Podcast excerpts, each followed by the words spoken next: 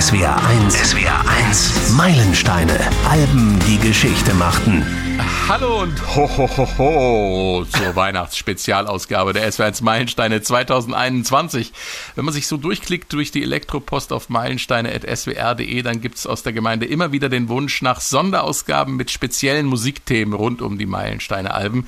Hendrik Ziegler zum Beispiel hat vorgeschlagen, mal eine Sonderfolge zu den Sound City Studios zu machen. Hatte ich ja in der Folge zum Radiopreis schon mal erwähnt.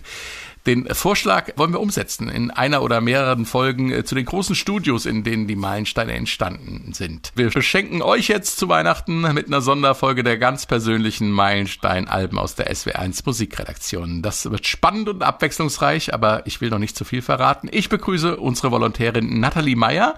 Hallo. Und den Musikredakteur, der unter anderem dafür zuständig ist, dass der jeweils neue Meilenstein-Podcast pünktlich im Netz steht. Hallo, Patrick Schütz. Hi. Und aus Hannover zugeschaltet unser Fan Josef Hüppe. Hallo Josef und herzlich willkommen. Ja, moin aus Hannover. Und weil wir so viele persönliche Meilensteine haben, gibt es sogar noch eine Folge. Dann kommen Katharina Heinius, Stefan Fahrich und Dave Jörg zu Wort und ich habe dann auch noch meinen persönlichen Meilenstein dabei. Fangen wir an mit dem Gast, äh, Josef. Äh, wir duzen uns, weil wir uns schon länger im Mailaustausch befinden und äh, über die Meilensteine uns austauschen. Immer spannend, was du so beizutragen hast. Kein Wunder, bist ja selbst Musiker und ich finde besonders klasse, dass sich in der SW1 Meilenstein-Gemeinde Musikfans und praktizierende Musiker treffen und jeder kann was mitnehmen. Josef, wie bist du zu uns gestoßen? Ja, ich bekam einen Tipp von einem meiner Mitmusiker, der mich mhm. auf eure Meilensteine aufmerksam machte und dann habe ich mal reingehört. Und seit Dezember 20, würde ich sagen, höre ich die Meilensteine nun regelmäßig.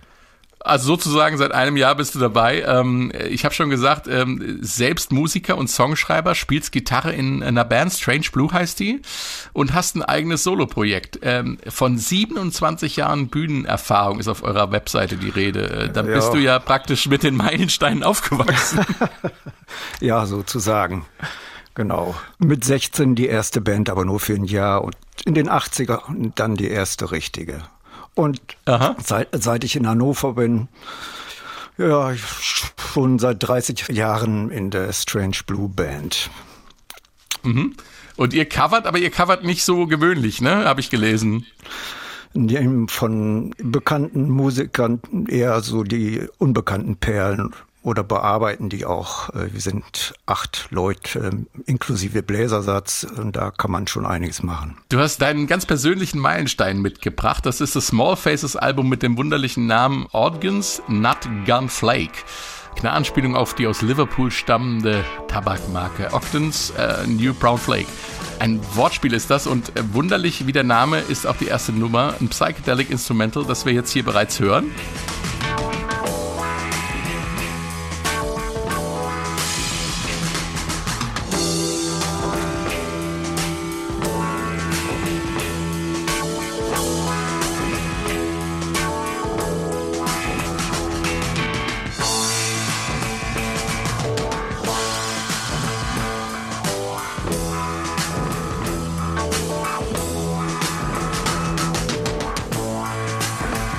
Small Faces 1968, ein ganz besonderes Jahr war das, das Jahr der Revolte, das Jahr nach dem Summer of Love und äh, das Jahr vor Woodstock und mindestens eine Nummer auf dem Album kennt wirklich jeder.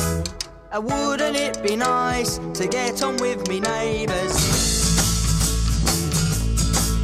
But they make it very clear they've got no room for ravers.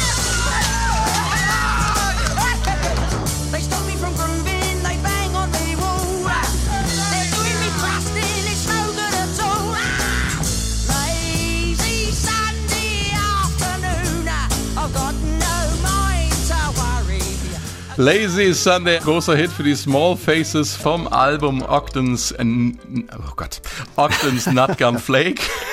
Ogden's Nutgun Flake. Ähm, Josef, äh, wie ist das Album zu deinem persönlichen Meilenstein geworden? Ja, das war schon etwas schräg. Äh, es war Wie das erste, Album selber, oder? Ja, mein, meine erste Langspielplatte überhaupt. Ich war 13 damals hatte das äh, mühsam zusammengespart und gebettelt und für stolze 19 D-Mark gekauft. Wow, das war richtig Geld. Ja, ich mach's mal kurz. Ich hatte die Scheibe zu Hause, lege sie auf und bin einigermaßen ähm, unbegeistert. Okay. Weil äh, das nicht so meinen Erwartungen entsprach. Und man muss dazu sagen, ich hatte einen Plattenspieler, damals in Mono, das kennt ihr alles gar nicht mehr. Oh doch, Te ich kenne das noch. Ja, so Telefunken äh, im Deckel war der Lautsprecher und fertig. Genau. Und da aber dieses Album, wie die Alben in der Zeit überhaupt, mit ihren begrenzten vier Spuren, äh, ja sehr tricksen mussten, um all ihre Instrumente, Stimmen, Effekte da drauf zu bekommen, ist es sehr, wie soll ich sagen, stereolastig produziert. Und so mhm. habe ich das erste Jahr diese Scheibe, die ich immer wieder auflegen musste, im Grunde nur zur Hälfte gehört. Immer nur ein Kanal. Und äh, dann war der entscheidende Fortschritt, äh, der zur Offenbarung dieses Albums musikalisch für mich führte, war, dass ich den Tipp bekam, über ein Kabel das gute alte Dampfradio anzuschließen, also diese voluminösen Röhrenradios, die aber ja. auch gut Bässe produzierten. Und da habe ich dieses Album zum ersten Mal wirklich in Gänze äh, ja. gehört. Und das war wirklich eine Offenbarung. Das war ganz tricky damals, ne? So ein Plattenspieler hatten wir auch. Der hatte, das war bei uns, war glaube ich von Dual. Dieses Gerät hatte wirkliche Lautsprecher im Deckel und man, da, da war so ein spezieller Stecker dran. Da kann ich mich auch noch dran erinnern. Man konnte sich selbst eine Stereoanlage basteln. Das heißt, der, der Abtaster im Arm, der auch gerne mal abbrach, weil das nur so ein Kunststoffteil war, ähm, der war äh, tatsächlich schon Stereo.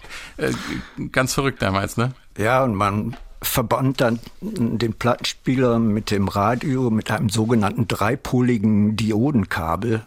Das mhm. gibt's heute alles gar nicht mehr. Nee. Und, und so kam die, hat man den einen Kanal auf dem Radio und den anderen im, im Deckel. Genau.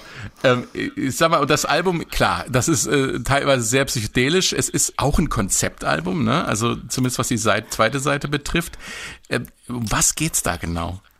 Ja, das ist eine etwas skurrile Geschichte, im Grunde ein Märchen über einen sogenannten Happiness Stan, der sich auf den Weg macht, um zu erkunden, warum die eine Hälfte des Mondes dunkel ist und die andere hell.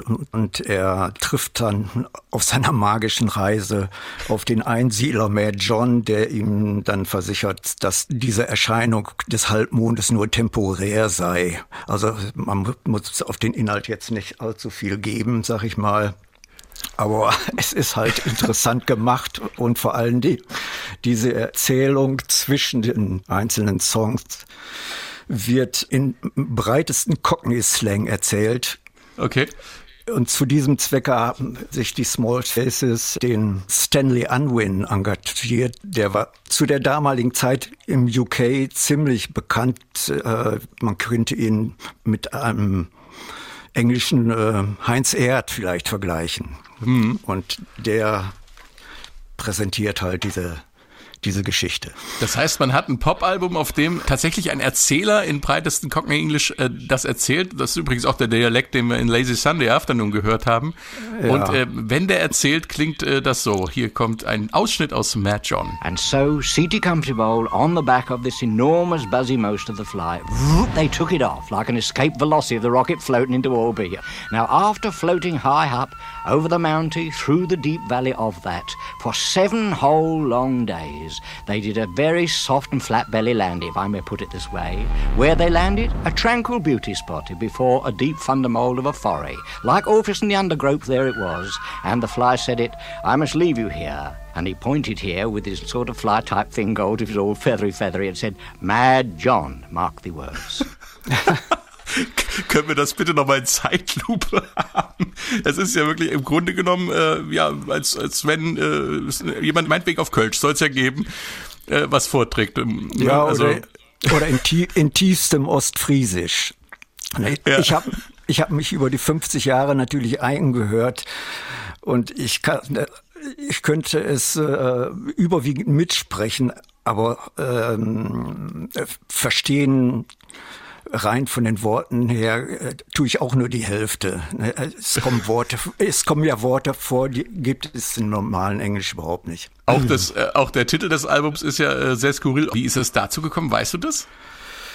Äh, ja, einmal benutzten die Small Faces eine Tabaksdose von Octans äh, zur Aufbewahrung ihrer Grasvorräte, sag ich mal. Ja. Und dann hatte, ich glaube, Ronnie Lane die Idee, das zu einem Plattencover zu verwenden. Und sie haben sich von der Firma den Katalog mit den diversen äh, Designs zuschicken lassen haben sich eins ausgesucht, das ein bisschen verändert und äh, so ist es zu diesem Cover gekommen halt. Ne? Und das Besondere an dem Cover ist ja, dass es rund ist, ne? Das, ja, auf jeden äh, Fall. Da waren ja. die, äh, die Händler nicht so begeistert von, weil die aus den Regalen rollten manchmal. Genau. Aber es ist schon ein Alleinstellungsmerkmal. Dieses Cover ist schon sagenhaft, mehrfach ausklappbar. Und als ich noch keinen CD-Player hatte, kam das äh, als CD raus, wirklich in einer runden Blechdose. Und äh, die habe ich mir natürlich sofort bestellt. Damals, 89 war das. Großartig. Ich habe mal im Archiv geschaut, wir haben die Scheibe tatsächlich, und das ist wirklich wahr, nur auf Vinyl da. Also wir haben einzelne Songs auch digital da, aber wir haben tatsächlich diese Scheibe nur auf Vinyl da. Und äh, das ist doch mal ein guter Grund, das Album bei Gelegenheit mal zu besprechen in SW1 Meilenstein. Aber jetzt noch mal ganz zum Schluss zu dir zurück als Musiker. Dein Soloprojekt heißt Project 18 und auf deinem vorletzten Album gibt's einen Song, der heißt Magic Carpet Ride. Und wenn jetzt jemand fragt, huch, die Nummer kenne ich doch von Steppenwolf, dann ist es kein Zufall, Josef. Ja, ich habe mir einen Spaß daraus gemacht, aus äh, den Musiktiteln der 60er, speziell, sag ich mal, 67 bis 70, äh, einen Blödeltext zu schreiben. in, in dem möglichst viele Songtitel oder Bandnamen vorkommen. Es kommen ungefähr 40 vor, glaube ich. Und da okay. habe ich so eine eine Geschichte zusammengeschrieben. Und, ich glaube, Barclay äh, James Harvest haben mal einen Song geschrieben, der nur aus Beatles-Titeln besteht. Titles heißt der. Insofern bist du da in guter Gesellschaft. Also das Experiment ist, ist äh, hochinteressant. Ja, es hat einfach Spaß gemacht, äh, weil ich damals in den 60ern mit meinem Cousin zusammen schon äh, so eine Nonsensgeschichte geschrieben hatte. Und daran okay. habe ich angeknüpft. Großartig. Und natürlich darf in so einem Song auch die Anspielung auf dein Meilenstein-Album von den Small Faces nicht fehlen. Hier kommt Magic Carpet Ride. It was a lazy Sunday morning after a hard day's night. We danced the natural born boogie, and when you suck it to me, I know I'm always feeling alright. We And Mars and Sunshine Superman. We crossed the gasoline alley, bound for Rainbow Valley to have a drink with happiness stand. Grab your things and come together. Get on board and then hold tight. You don't have to fear heavy weather on a magic covered ride. Magic Carpet Ride von Project 18. Da steckt unser Gast Josef Hüppe dahinter, im eigenen Kellerstudio produziert. Und es gibt noch ein schönes Video auf YouTube zu Magic Carpet Ride mit vielen Plattencovern, die wir alle noch kennen. Haben wir auch in unseren Shownotes verlinkt. Klasse. Vielen Dank, Josef, für deine Einblicke in dein Meilenstein-Album. Ja, habe ich gern gemacht.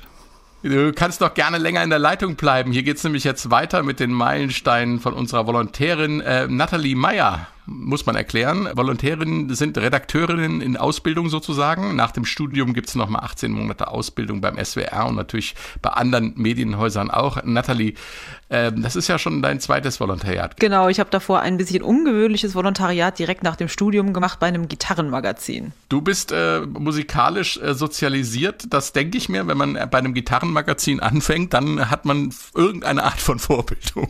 Genau, also bei mir ist das alles äh, sehr familiär geprägt und daher auch meine äh, ja, Liebe für die Musik der äh, 70er, 80er, 90er und sogar bis in die äh, 60er zurück. Also mein Papa hat schon seit er 17 Jahre alt ist eine Coverband und die haben immer bei uns im Haus geprobt, proben da heute auch noch und es hat mich einfach äh, ja von klein auf geprägt, dieser äh, Krach jeden Samstag von äh, 8 bis 19 Uhr, äh, äh, von Quatsch, von äh, 3 bis 19 Uhr so rum und äh, ja, also ich konnte eigentlich gar nicht ähm, mit was anderem groß werden. Äh, die bisschen Techno als Gegenbewegung wäre vielleicht auch ähm, möglich gewesen, aber das hat mich dann doch irgendwann einfach gecatcht. Okay, dann hat ja sozusagen äh, deine Geschichte mit der von Josef was gemeinsam, weil dein Vater und Josef müssten ja so ungefähr äh, die gleiche Musikergeneration sein.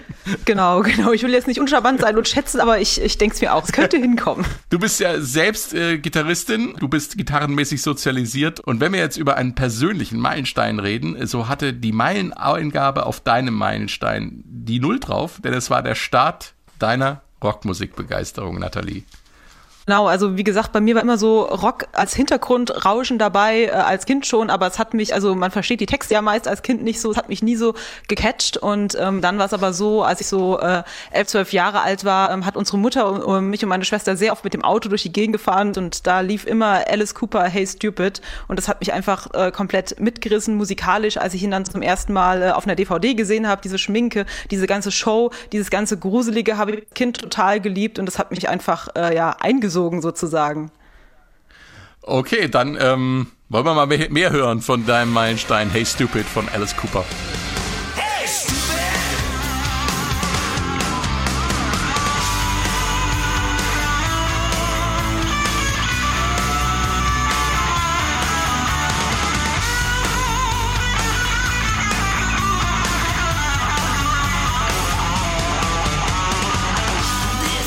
Geht ja schon gleich mit Gitarren los. Genau, das passt ja. Ganz besonderen Gitarre. Ähm, es ist nämlich direkt am Anfang Slash auf dem äh, Album, also auf dem ganzen Album ist viel Rock-Prominenz vertreten und das, also das finde ich einfach so äh, super cool. Wusste ich als Kind natürlich nicht, aber irgendwann habe ich dann rausgekriegt, dass Slash äh, das äh, Solo bei Hey Stupid spielt und wer ganz genau hinhört, kann auch Ozzy Osbourne in dem Chor im Hintergrund vielleicht raushören. Und ein weiterer Song, der sehr ikonisch für ähm, Alice Cooper steht und den er, glaube ich, ähm, seit das Album rausgekommen ist, 1991, wahrscheinlich auf jeder Tour gespielt hat, ist Feed My Frankenstein. Und wenn wir da jetzt mal kurz reinhören, merkt man direkt, da ist einfach dieses Gruselfeeling.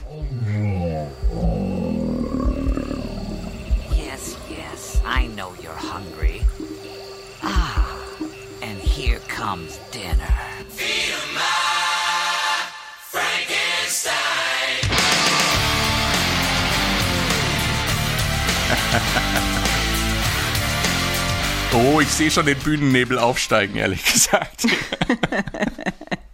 Und den, äh, genau, den Übermann ins großen Frankenstein, den gibt's dann auch immer auf jedem Alice Cooper-Konzert. Also das ist wirklich äh, wie ein Musical. Er köpft sich ja dann auch oft während der Show. Also das, äh, selbst wer mit der Musik nicht so viel anfangen kann, das kann ich definitiv auch äh, so empfehlen. Genau, aber äh, zurück zu Hey Stupid. Ähm, das klingt jetzt alles schon relativ ähnlich nach dem üblichen ähm, Rock von Alice Cooper, aber das Album hat durchaus auch bisschen andere Töne. Zum Beispiel bei äh, Might As Well Be On Mars. Da hat man direkt Kopfkino, aber eher in eine Science-Fiction-Richtung.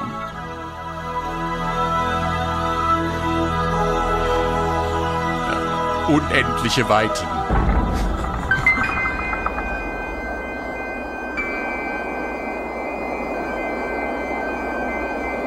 Hätte man so jetzt gar nicht erwartet, gell? Also, ja. Nee, ne? Es gibt auch nicht so viele Liebeslieder von Alice Cooper, aber er wäre ja nicht Alice Cooper, wenn er auch in dem Song irgendwas Schauriges unterbringen würde. Es geht eigentlich um so einen, äh, ja, um so einen Ex-Freund, äh, verlorenen Liebhaber, der sagt, ich könnte genauso gut auf dem Mars sein, wir haben uns so weit voneinander entfernt. Aber typisch Alice Cooper steht er dann halt auch mal so im äh, Backyard und beobachtet die Geliebte heimlich. also so ein bisschen Stalker-Allüren ähm, sind da durchaus vorhanden. Ja.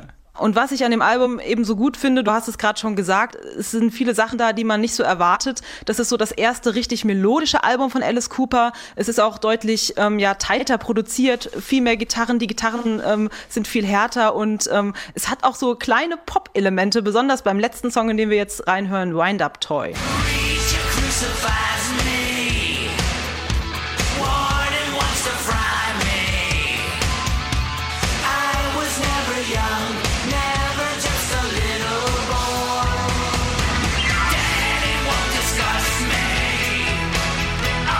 Das ist ein Mitstampfer zum Mitsingen auch, ne? Eindeutig für jeden was dabei. Und was ich zum Schluss als Gitarristin noch unbedingt loswerden muss, also Alice Cooper, der hat auch immer äh, Frauen an der Gitarre gefördert, was auch nicht so selbstverständlich ist. Momentan ja. äh, ist da Nita Strauss am Start, davor Orianthi, alles Gitarristinnen, die man, wenn man Gitarrenszene bewegt, auch kennt. Also äh, ja, einfach ein toller Mann und ein tolles Album. Ich danke dir, Nathalie. Bleib noch dran, denn äh, jetzt äh, geht's weiter von den Small Faces zu Alice Cooper und jetzt wird's noch eine Spur härter. Kollege Patrick Schütz, New Metal ist angesagt. Linkin Park mit ihrem Debüt Hybrid Theory und klar, in der Musikredaktion von SWR1 ist er für die härtere Gangart zuständig, aber wirklich nur was Musik betrifft, Patrick Schütz. Ähm, sehe ich das richtig? ja, kann man, kann man glaube ich so sagen. Ich glaube, äh, mein, mein Plattenregal ist, glaube ich, mit der härtesten Mucke, ähm, die es bei uns in der Musikredaktion gibt, gefüllt. Aber ähm, das Schöne ist ja, ich habe jetzt auch einen Meilenstein dabei, der mit, mit Hybrid Theory ist, glaube ich, auch der jüngste aus der ganzen Reihe. Aber nur weil Musik nicht so alt ist, was inzwischen auch schon über 20 Jahre ist, ähm, kann es ja nicht trotzdem ja. gute Musik sein und prägende Musik. Und ähm, Hybrid Theory von Linkin Park ist nicht nur mein persönlicher Meilenstein, sondern es ist ja, das, das sagen ja auch die Zahlen, das ist einfach ein unglaubliches Album. Ich meine, das ist das erfolgreichste äh, Debütalbum einer Band in diesem Jahrtausend. Über 32 Millionen Mal ist das Ding verkauft. Zwei davon gehen auf meine Kappe, einmal als CD und dann vor ein paar Jahren im Plattenladen doch nochmal irgendwie auf Vinyl. Man will es ja doch irgendwie auch komplett haben. Ähm, und zwar ist es einfach eine unglaubliche Platte, die auch äh, mich damals, wie alt war ich, 13, 14 Jahre unglaublich abgeholt hat. Es ist so, so eine Zeit irgendwie, man ist Anfang der Pubertät, alles ist so ein bisschen verwirrend, das Leben wird so ein bisschen ernster, weil das, die Schulzeit neigt sich so ein bisschen dem Ende und man ist so ein bisschen verwirrt irgendwie und diese Platte hat es genau aufgefasst, als ich mich damit jetzt noch ein bisschen mehr beschäftigt habe, wie viele Ebenen dieses Album eigentlich hat. Ich bin völlig, völlig hinüber, weil dieses ganze Genre New Metal, wenn wir mal da anfangen, ist ja auch, wenn man die Hip-Hopper betrachtet, ist ja ganz viel Hip-Hop auch mit dabei, und die Metaller betrachtet, keiner mag dieses Genre irgendwie, außer die, die selber drinstecken. Und das ist ja auch so ein bisschen dieses Gefühl, was man als 13-, 14-jähriger äh, Junge oder auch Mädchen hat. Man fühlt sich verloren, alleingelassen und dieses Album hat einen da irgendwie super aufgefangen. In diesem New Metal-Bereich ist ja ganz viel Posertum auch drin. Man will der Coole sein, man will der Harte sein. Dieses klassische Metal-Gebilde, was zum Beispiel New Metal-Bands wie Korn oder, ähm, oder Limp Bizkit äh, quasi auch gefördert haben und unterstützt haben und das auch wiedergebildet haben. Und bei Linkin Park war es aber immer so ein bisschen anders. Die waren auch sehr produziert, äh, sehr viel Produktionsmusik im Grunde, aber sie haben sich im Gegensatz zu vielen anderen Bands des Genres einfach auch mal ein bisschen verletzlicher gezeigt und einfach eine unglaubliche emotionale Dynamik drin. Das merkt man auch direkt beim ersten Song Entschuldigung, wenn ich dich unterbreche. Ich würde, ich würde ganz gerne an dieser Stelle mal einhaken, weil, weil mir was total Interessantes aufgefallen ist. Wir haben hier drei äh, ähm, Meilenstein-Alben äh, in der Show und alle drei von drei verschiedenen Generationen sozusagen und alle drei haben den jeweiligen oder die jeweilige genau in diesem Alter geprägt. Ist schon ja, ein Knaller, ja oder? So. Das ist ja auch psychologisch, glaube ich, so, dass irgendwie die Musik, die man mit 14, 15 hört, glaube ich, keine Musik im Leben mag man so sehr wie diese. Ist es nicht auch, weil man selber so in, in so einer Identifikationsfindungsphase im Leben ist? Ja, ja, sicher. Ja, ja, klar. Aber man könnte ja auch zum Beispiel sagen, äh, okay, das ist nochmal ein Album, was mir später noch ganz neue Welten eröffnet hat, aber ich glaube dann, das Herz hängt wirklich dann wirklich in dieser Zeit. Äh, spannende, spannende Geschichte. Ja. Und das, ich würde jetzt direkt mal direkt zum, zum, ersten Song kommen, weil das, das Schöne ist ja, ich mag es immer, wenn Alben einem in den ersten 15 Sekunden zeigen, wo die, wo die Reise hingeht. Und das macht Hybrid Theory mit Paper Cut am Anfang äh, einfach super stark.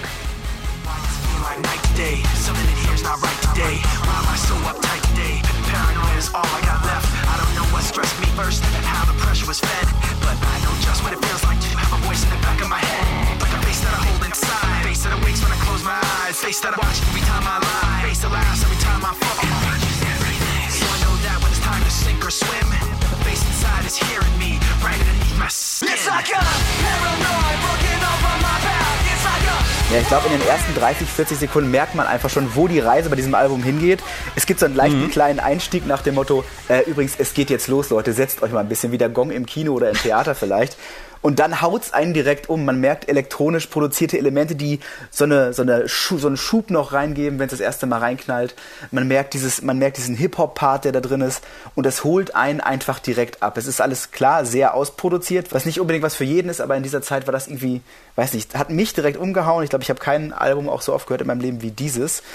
Ähm, und ich habe es theoretisch gesehen auch immer mit dabei, denn tatsächlich das, äh, das Albumcover davon ist auf meinem Arm tätowiert. ähm, also so sehr mag ich dieses Album. Also das, das ist, zeigt dann, wie persönlich das für mich ist. Ja. Ähm, ja. Ich, ich, ich, wenn ich das so, so höre, ne, ist ja ist nicht musikalisch nicht meine Welt. Also, aber wenn ich es höre, denke ich immer, wow, ja, also diese New Metal Geschichten mit dem äh, mit dem Hip Hop und dem Hard Rock oder Alternative Rock und Metal Anklängen, ähm, das ist schon krass, weil das hat sich quasi äh, Ende der 90er, Anfang der der 2000er Jahre erst, erst etabliert. Ich weiß, als REM das im Radio Song gemacht haben, haben sich alle verwundert die Augen gerieben, gedacht, was soll das denn? Ja, für mich, für mich war es damals auch ein absoluter Türöffner für andere Sachen. Äh, ich meine, glaube ich, als ich 10, 11 war, war ich großer Britney Spears-Fan. das nur so unter uns gesagt. Nein, und dann ging es direkt bei mir weiter zu. mit Metallica. Und das waren dann diese zwei Welten. Und ähm, Linkin Park haben mit diesen ganzen elektronischen Elementen, mit diesen vielen Hip-Hop-Parts für mich einfach nochmal so eine Tür geöffnet, auch mal nochmal in anderen Genres äh, reinzuschnuppern, wo das eigentlich alles herkommt, wo die sich eigentlich überall bedienen. Und von daher war das für mich ein un unglaublicher Türöffner, einfach überall mal reinzuschnuppern. Ähm, mhm. was ich halt im Nachhinein hat mir das Album dahingehend auch sehr viel gebracht, dass ich darüber noch ganz viel andere Sachen, ganz viel andere Genres kennengelernt habe und es hat mich einfach neugierig gemacht, wo das alles herkommt. Von daher ist es auf so vielen Ebenen für mich eine tolle Platte. Ähm, und ähm, wie gesagt, ich bin immer ein Freund davon, von, von dieser Dynamik. Ähm, wie es auch bei, bei Points of Authority ist. Da geht's, knallt's auch direkt dran. Es ist eine unglaubliche Energie, die da losgelassen wird. Ja, man muss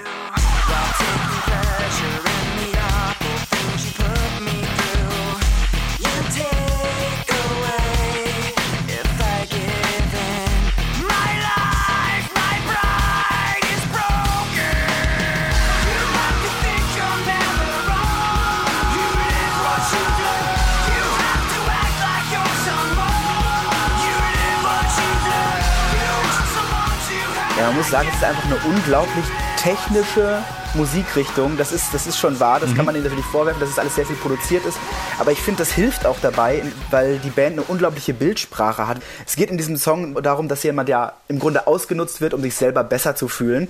Und man das den anderen sozusagen das Gegenüber so ein bisschen so den Rinnstein runterspült. Und wenn man diese Melodie im Hintergrund hört, das fühlt sich ja so ein bisschen an wie Wasser, was in so einem Waschbecken irgendwie den Abfluss läuft. Das ist eine unglaubliche Bildsprache, die einfach eine starke Emotionalität da irgendwie mhm. mit, mitschwingt. Das finde ich sehr stark. Ähm, klar, man merkt es auch technisch, man hat die DJ-Cuts, in dieses Iku, Iku, Wiki ja, gehört. Ja. Es wird überall, wird eigentlich alles aus allen möglichen Genres zusammengezogen.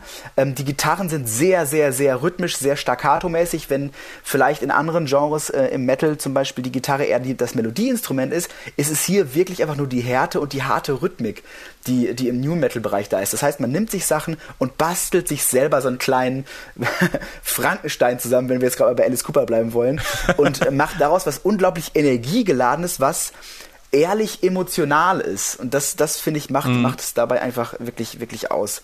Ähm, sie haben es auch immer toll auf die Bühne bekommen äh, fand ich vor allem natürlich kein, kein Wunder mit einem, mit einem Frontmann wie Chester Bennington, der eine unglaubliche Energie hatte, live wie auch auf Platte. Ja. Äh, wenn man sich auch mal so Solospuren hört, nur von, sein, von, seiner, von seiner Stimme und wie er dieses Wechselspiel hinbekommen hat zwischen einem cleanen, zerbrechlichen, emotionalen Gesang, der druckvoll wird, der aufbricht, ins, ins Schreien, ins, ins Metal-Schauten tatsächlich rein.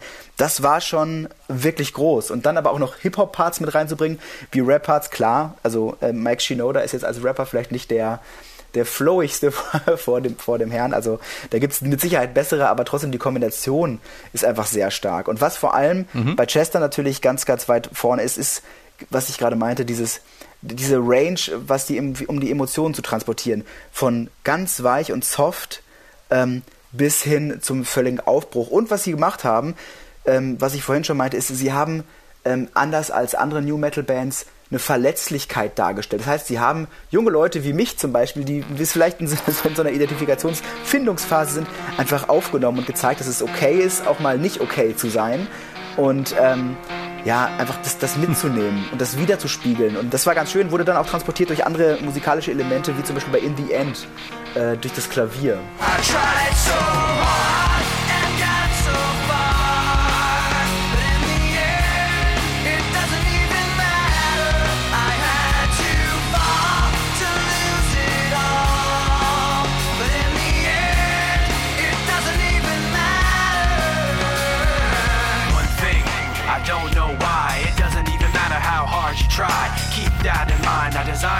Gut, das Klavier ist erst am, eher am Anfang des Songs und zwischendrin in der Hook mhm. jetzt nicht, aber es ist tatsächlich, in the end zeigt ja auch, dass es äh, bis heute ähm, beim Streaming-Portal der meistgespielte Song von Linkin Park überhaupt. Es ist äh, über eine Milliarde Mal, ich glaube 1,4 Milliarden Mal wurde der Song knapp gespielt.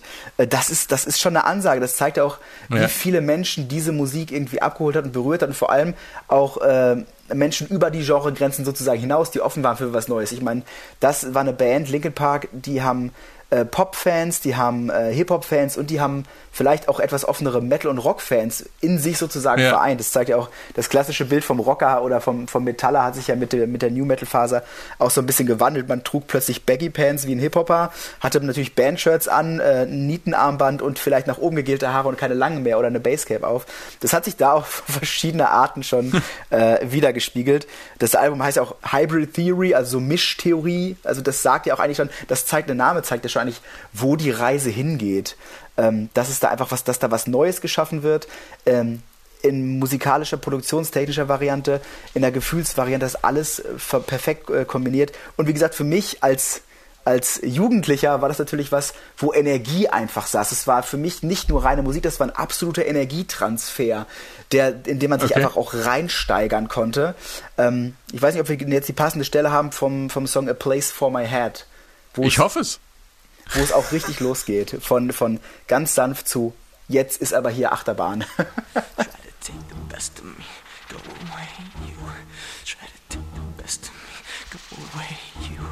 Try to take the best of me, go away, you. Try to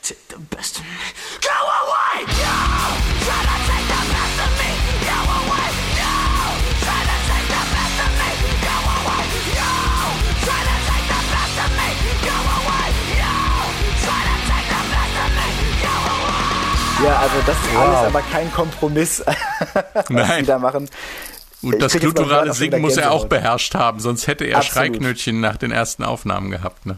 Ist ja auch eine ganz schwierige Technik, ne? Also das ist ja, ja. bei den meisten Leuten, die gut schauten können oder, oder screamen oder das, das, das growlen, das sind oft auch sehr gute Sänger tatsächlich, weil es dafür ganz, das funktioniert ja über Druck und nicht über die, über die Stimmbänder selber. Wenn man das über die Stimmbänder machen würde, dann hustet man nach kürzester Zeit aber Blut und ist heiser. Und ähm, ich kann mich nicht daran erinnern, dass ich jemals gehört habe, dass Chester Bennington oder eine andere, ein anderer Metal-Sänger groß heiser war. Denn das ist eine wirklich schwierige Technik. Es wird oft verkannt und heruntergespielt, weil es ist ja nur Schreien. Nee, es ist nicht einfach nur Schreien. Nein, wer nur schreit, der, dem passiert das dann wie mir als Kind. Der kriegt Schreiknötchen und kann dann nicht mehr sprechen und muss zur Logopädie. So ist das. So, und das wollen wir mhm. natürlich nicht. Es war, war eine Lehre. so. Mit zu viel Druck sprechen. Na, ich habe als Kind immer Stimmen nachgemacht, weißt du? Und wenn du als Kind mhm. erwachsene Stimmen nachmachst, dann musst du natürlich so sprechen. Und das geht natürlich auf die Stimme. Aber deshalb, all diese Sachen, das war für mich und ist deshalb ist für mich ähm, Hybrid Theory ein, ein, absoluter Meilenstein, weil er mich schon, allein schon, weil er mich und so viele andere Menschen irgendwie schon im, so lange begleitet und der wird einfach, er wird einfach nicht alt irgendwie. Er fühlt sich immer noch ja. gut an. Auf jeden Fall nicht nach 20 Jahren. 2000 ist ja nun auch schon eine Weile her. 21 Jahre, bald 22. Unfassbar. Unfassbar. Aber von den drei Alben, die wir heute gehört haben, die sind alle aus ihrer Zeit, aber sind alle heute noch absolut hörbar. Das finde ich äh, grandios daran. Das war's schon wieder. Und in der nächsten Folge der Meilensteine geht's nochmal weiter mit den persönlichen Meilensteinen. Dann von Katharina Heinius, Stefan Fahrig, Dave Jörg und von mir. Und äh, wenn ihr diesen Podcast vor Weihnachten hört, dann frohes Fest alle zusammen.